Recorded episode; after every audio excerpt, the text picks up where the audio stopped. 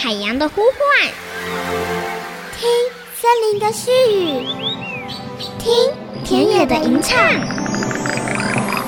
听见这座岛屿的声音，说出和岛屿对话的故事。岛屿共生，倾听台湾。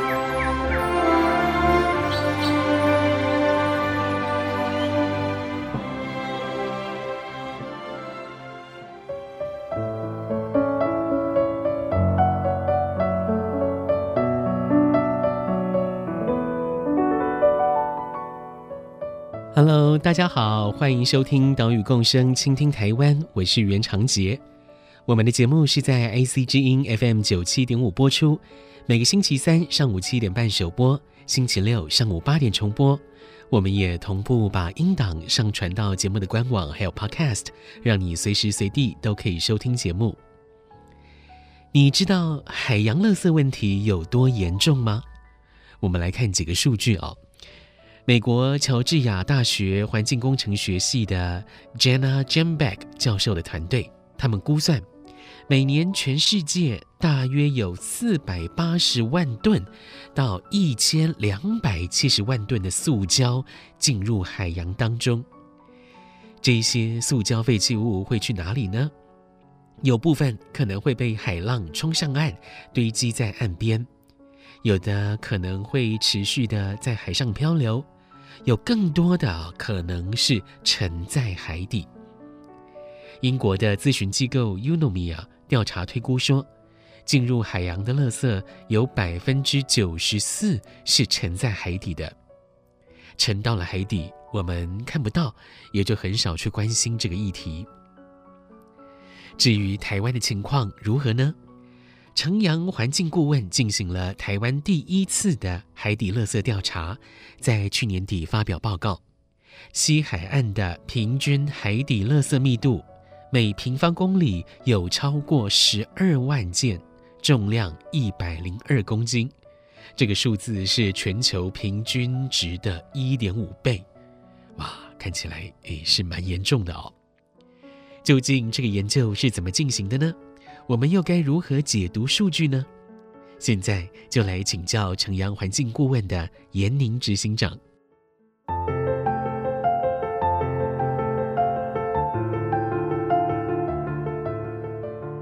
今天的节目，我们为大家专访到城阳环境顾问的颜宁执行长。执行长好。主持人好，听众朋友们大家好。今天是再次跟执行长见面哦。上一次到了高雄的柯子寮渔港，嗯、我们谈论的是海岸上面的垃圾，但今天呢，我们要谈的是海底的垃圾。二零一九年开始，城阳环境顾问跟国内的海洋生态学者方立行老师进行合作，每一季在台湾的西海岸采样监测。在谈论这个研究结果之前，先请教执行长，为什么要研究这个海底垃圾的问题？是，的确，这个是因为大家比较常关心的是海岸上面的垃圾嘛，对不对？对，很多人都会问说，哎、嗯，你们又看不到这个海底垃圾，为什么要去研究它呢？嗯啊、那的确，不管是在哪个国家，其实海底垃圾都是可能研究海洋垃圾。最后，最后你才会去研究的一个地方，因为他看不见嘛，因为他看不见，然后再来就是因为它离我们真的非常的遥远，所以一般人其实不知道海底的状况到底是怎么样。嗯、那其实为什么会有这个想法？其实跟我们过去的经验有一些关系，因为。呃，三年前我们那时候在台湾就做了第一次的海面微塑胶的收集跟调查，然后那时候其实黑潮还没有做这个导航，然后那时候我们就做了一个小部分的海面的微塑胶的调查，那后来我们又做了整个全台湾海岸垃圾的调查，嗯，那我们就很好奇，哎、欸，海面做过了，海岸做过了，那海底是怎么样呢？所以我们就想说，哎、欸，台湾刚好也还没有。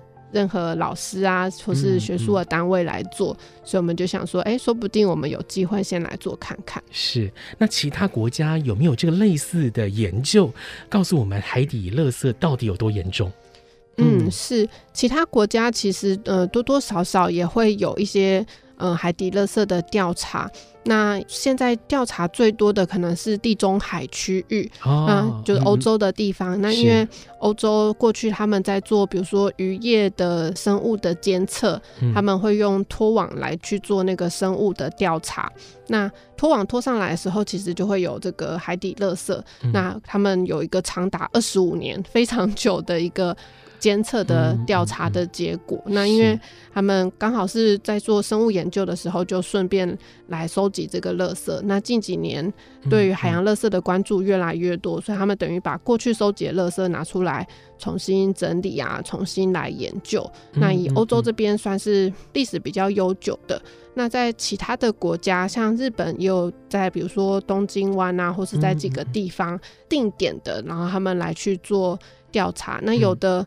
用的方式呢，有的是用刚刚讲的传统生物调查的拖网，嗯、那也有的是用水下无人载具，就比如说潜水艇放一个相机下去拍摄。然后，如果是比较靠近岸一点的地方，可能就是用潜水员下去，比如说用穿越线，比如说他拉一个十公尺或是五十公尺的一条线，然后他就沿着线来做记录。对，那潜水员的限制就是他没办法到很深的地方。那水下无人载具或是这种潜水艇，它就可以真的到很深海的地方。拖网也是，拖网它的范围就可以再更大一点。城阳环境顾问的调查是台湾第一次以科学方法针对海底垃圾进行调查。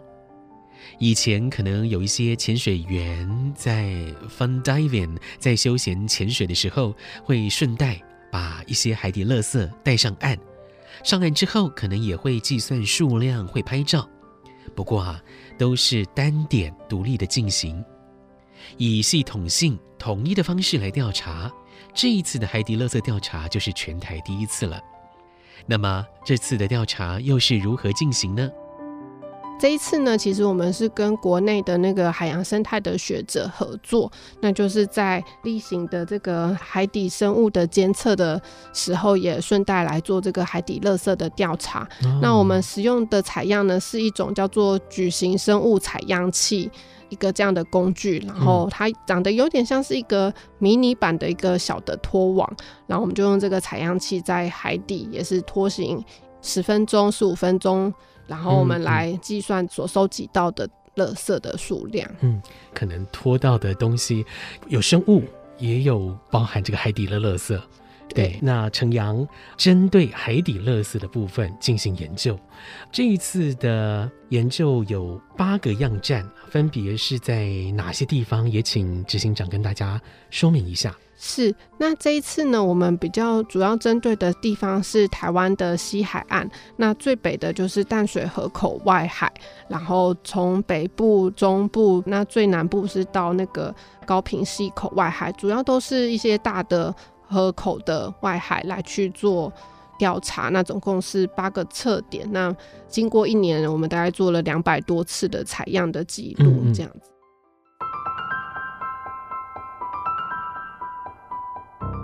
这一次的海底垃圾监测调查是与前海生馆馆长方立行教授进行的合作，在全台八处河口外海采样监测，从北到南。有淡水河、新乌溪、乌溪、线溪水道、浊水溪、八掌溪、高屏溪以及东港溪，在这八条河口的外海，从二零一九年十月份开始进行为期一年的研究。研究人员以网目五毫米的矩形底栖生物采样器来进行采集。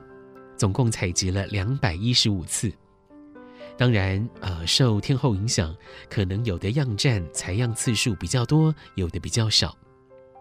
这些采取的样本又会怎么进行处理跟分类呢？从海底捞上来，如果有出海经验的人都会知道，那个味道真的很重，所以我们在船上其实就会把它打包整理以后，我们就会把它先冰起来，嗯、然后回实验室也是先冰在冰箱里，嗯、等到我们研究的团队有开始要进行分析的时候，就会把它从冰箱里拿出来，可能稍微退冰一下，用那个水稍微冲洗一下，嗯、然后我们就会依照联合国的技术文件来做分类。那这个分类呢，总共有八大类，就包括塑胶、嗯、呃，纤维布料、金属、纸类、橡胶、玻璃。加工过的木材跟加工过的矿物，也就是分成这八大类型。不过我们在海岸上面哈看到的垃圾，可能有很多都已经是残破不堪了哦。嗯、海底的垃圾是不是也是如此呢？嗯，其实观察海岸上跟海底的垃圾真的有蛮大的差别。哦、那其实最主要的原因就是海岸上的垃圾，它可能就是比海水还要轻，就它在一点零三。嗯、呃，比一点零三还要轻，那所以它会被这个海水带着，或者是它被风啊，或者是被海浪就可以冲到海岸上。嗯嗯、所以我们在海岸上其实会看到很多的保丽龙，然后或者是塑胶袋，或是有盖子有盖紧的这个保特瓶，它其实是会被冲到岸上。是。那海底下的呢，其实我们就会发现，比如说像是。金属啊，铝罐这种会比较多，然后或是它已经在海面已经一阵子的塑胶，比如说虽然塑胶袋比海水轻，可是它在海水中一阵子以后，它表表面会有藻类啊，或是微生物附着，它就会改变它的比重，它就会沉到海底。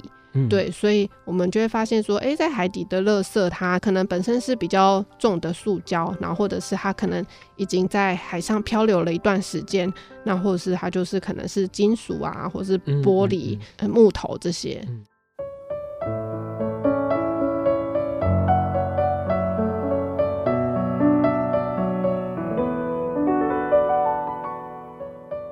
这一次的调查参考联合国技术文件。将海底垃圾先分成八大类，当中塑胶这一类又再细分为发泡塑胶、硬塑胶、膜状塑胶，还有塑胶原料这四类。每一个样站采到的样本都会先经过清洗，然后分类、计算数量、称重，最后可以得到各种类的数目跟重量这两项数值。当然，这些垃圾很多都难以分辨它原本的模样了。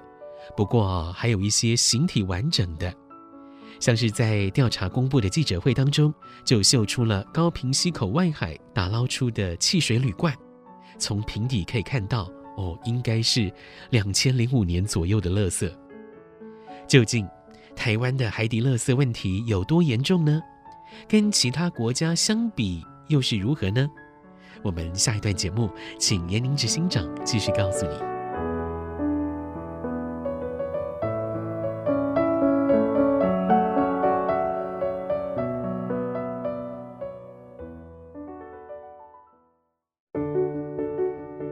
在高屏溪口外海，其实就有捞起一整个便当盒，就是像便当盒，对，像 Seven 卖的那种，表面是红色，屁股是黑色的这种塑胶的便当盒。这个便当盒里面应该没有饭了吧？没有，没有。IC 之音 FM 九七点五，欢迎回来，岛屿共生，倾听台湾，我是袁长杰。今天的节目，我们谈论的是海底垃圾问题，专访到城阳环境顾问的颜宁执行长。在去年底，城阳环境顾问公布了台湾西海岸海底垃圾调查结果。这是为期一年的调查，在全台八条河口的外海，包括淡水河、新乌溪、乌溪、线溪水道、浊水溪、八掌溪、高屏溪以及东港溪。在这八条河流的河口外海采样监测，研究人员用底栖生物采样器打捞上来的垃圾啊，大部分都是破碎的，但是也有一些是比较完整，可以辨识出前身的垃圾哦。像是刚刚颜宁执行长说的，竟然打捞到完整的便当盒。究竟在数据上，西海岸海底垃圾调查的结果如何呢？我们来听严宁执行长的这一段专访。这一次呢，我们发现整个台湾西海岸海底垃圾的平均密度呢是每平方公里十二万件。如果是用重量来看的话呢，就是每平方公里一百零二公斤。哇，每平方公里一百零二公斤的海底垃圾。对，嗯、大家可能有点难想象，这是一个什么样的大小，或是一个什么样的重量。嗯、那我们其实有阅读一些文献，那他所推测全球整个全世界海底垃圾平均的密度是一平方公里七十公斤。嗯，所以我们台湾就是稍微重了一些。这八个样站当中，有哪个样站是垃圾密度最高的吗？嗯，有在淡水河口外海就有一个样点，它的那个垃圾量是非常惊人的。哦、那我们刚刚讲说，做完整个西海岸，它的平均的密度是一平方公里十二万件，但是我们在最脏的这一站呢，我们发现它一平方公里是。两百六十八万件，天哪，是是二十二十二十几倍，这个是真的格外的脏。对，然后它的、嗯、它的重量的话呢，是一平方公里六千多公斤，就等于是整个西海岸平均的六十倍。哇！就这一站，不知道为什么特别特别的脏。嗯嗯，嗯，我想可能跟淡水河口它的位置 哦，可能真的是有一些关系哈。好，这个是垃圾密度。如果说我们把这个数值跟其他国家的发现相比是如何呢？嗯，嗯，我们有把东亚的几个国家去找到它的这个研究成果。那像日本，他们有在东京湾、骏河湾跟鹿儿岛湾有做过类似的调查。那日本的数字呢，大概是每一平方公里大概三十到六十几公斤。那韩国的话，如果在黄海、东中国海一带的话，是三十一到七十三公斤。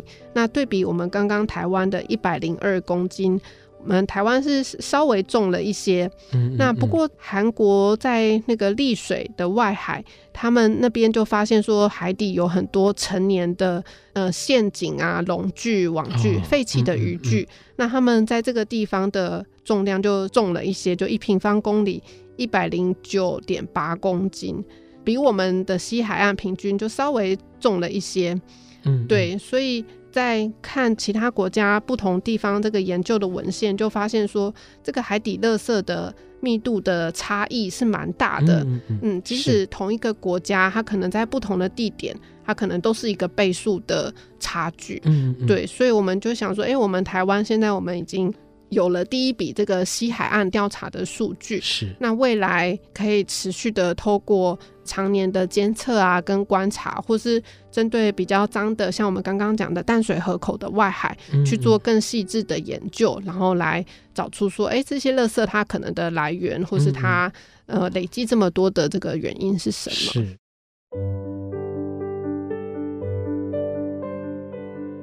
如果我们以海底垃圾的种类来区分，台湾西海岸的海底垃圾将近六成是纤维布料，可能是渔网、米袋、饲料袋；另外有三成多是膜状塑胶，像是塑胶袋、保鲜膜、轻便雨衣等等。这两类垃圾啊，是以往净滩或者是海岸垃圾调查比较少关注到的垃圾。如果我们再把这八处河口分开观察，也发现啊，在海底垃圾的种类组成比例上，诶，有一些差异。北部的淡水河、新乌溪口外海，纤维布料的比例都超过七成，高于平均。中部的乌溪、线溪水道、浊水溪口外海，膜状塑胶的比例，诶，是都有五成左右，也是高于整体平均。从这一次台湾的西海岸海底垃圾调查，也呼应了其他国家的研究发现。海底垃圾的分布状况是非常不平均的，依照海域的地点不同，分布上也有很大的差异。面对这样的结果，我们不禁想问：该怎么处理海底垃圾问题呢？我们是不是要派潜水员下水到海底清理呢？还是要期待有厂商开发出海底版的扫地机器人呢？我们来听严宁执行长的建议。其实这真的是一个 很难解的一个问题，嗯嗯、因为海底真的是因为它有一个深度，所以它海上作业、海底作业会有一个风险性。嗯、你如果真的要去清理的话，你可能投入了非常多钱，可是其实你进到垃圾可能真的很少。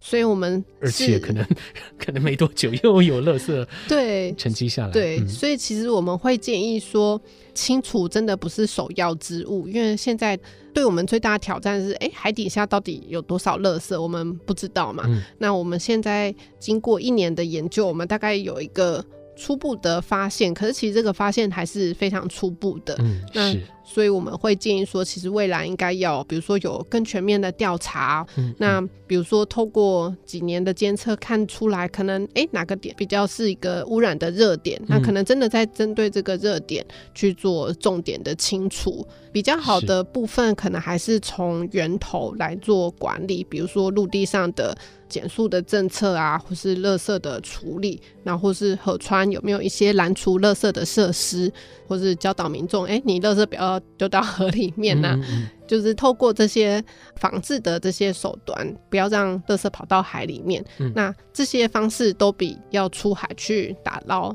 会要便宜，而且有效很多。嗯、是，而且这些手段不止防治的是海底的垃圾问题，也包括海岸的这些垃圾问题都有效果，对不对？是是嗯。颜宁执行长是不是可以跟我们分享一些其他国家是如何从源头来减费、减少这些海岸或海底垃圾？有没有一些例子可以？让我们做参考。嗯，是。那像是英国，他们做这个海底垃圾的监测，其实已经监测了长达二十五年了。然后他们就发现说，哎、欸，自从英国实施塑胶袋收费之后，嗯、海底垃圾的塑胶袋减少很多。哦，嗯，所以真的是有差。对，所以他们就发现说，哎、欸，这个政策实施以后，竟然就可以直接反映在海底垃圾上面。所以他们就会说，哎、欸，这个政策确实是有效的。嗯，嗯，那像韩国呢？韩国他们之前是做那个海岸垃圾的调查，然后他们就发现说。呃，韩国这边自己生产的这个保利龙，就是用在紫菜养殖啊，或是牡蛎养殖的这个保利龙，非常非常的多。嗯，嗯，所以他们发现以后呢，他们就透过很多不同的方法，比如说开始跟渔港的渔民有座谈会啊，询问渔民，然后渔民就会说，哎、欸，保丽龙很大，他很难把它拖回来，而且又回收很不方便，所以就在港口。会设置一些回收站，让渔民可以很方便的来做回收，嗯，然后也补贴渔民一些钱做回收，然后另外还针对渔民来做环境教育。那经过十年，他们真的花了蛮蛮长的功夫。嗯嗯嗯、十年以后，他们就发现说，哎、欸，海岸上的保丽龙是真的有效的减少，而且保丽龙的回收率也有显著的提升。嗯、原本保丽龙的回收率可能不到三成，可是现在有八成，所以有一个很显著的成长。海洋的平均深度是三千七百多公尺。除非有潜水艇或者是水下无人载具，不然是很难清理海底垃圾的。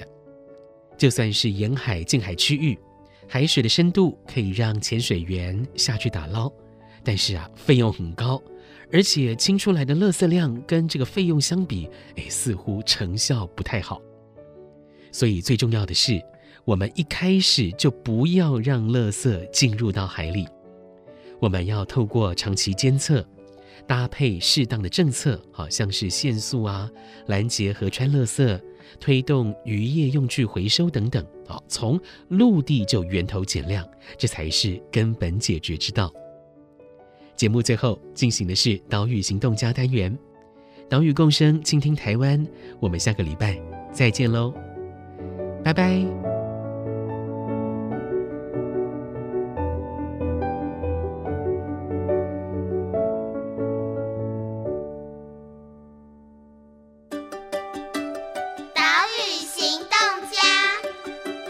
我是晨阳环境顾问执行长严宁。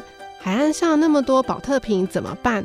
我想邀请大家用行动一起来爱护海洋。你可以带着你的环保杯，下载奉茶 APP，找到你附近可以免费装水的地方，用你的杯子装水，不用再买瓶装水。那我们就可以用自己的行动一起来爱护环境，给下一代一个干净的海洋。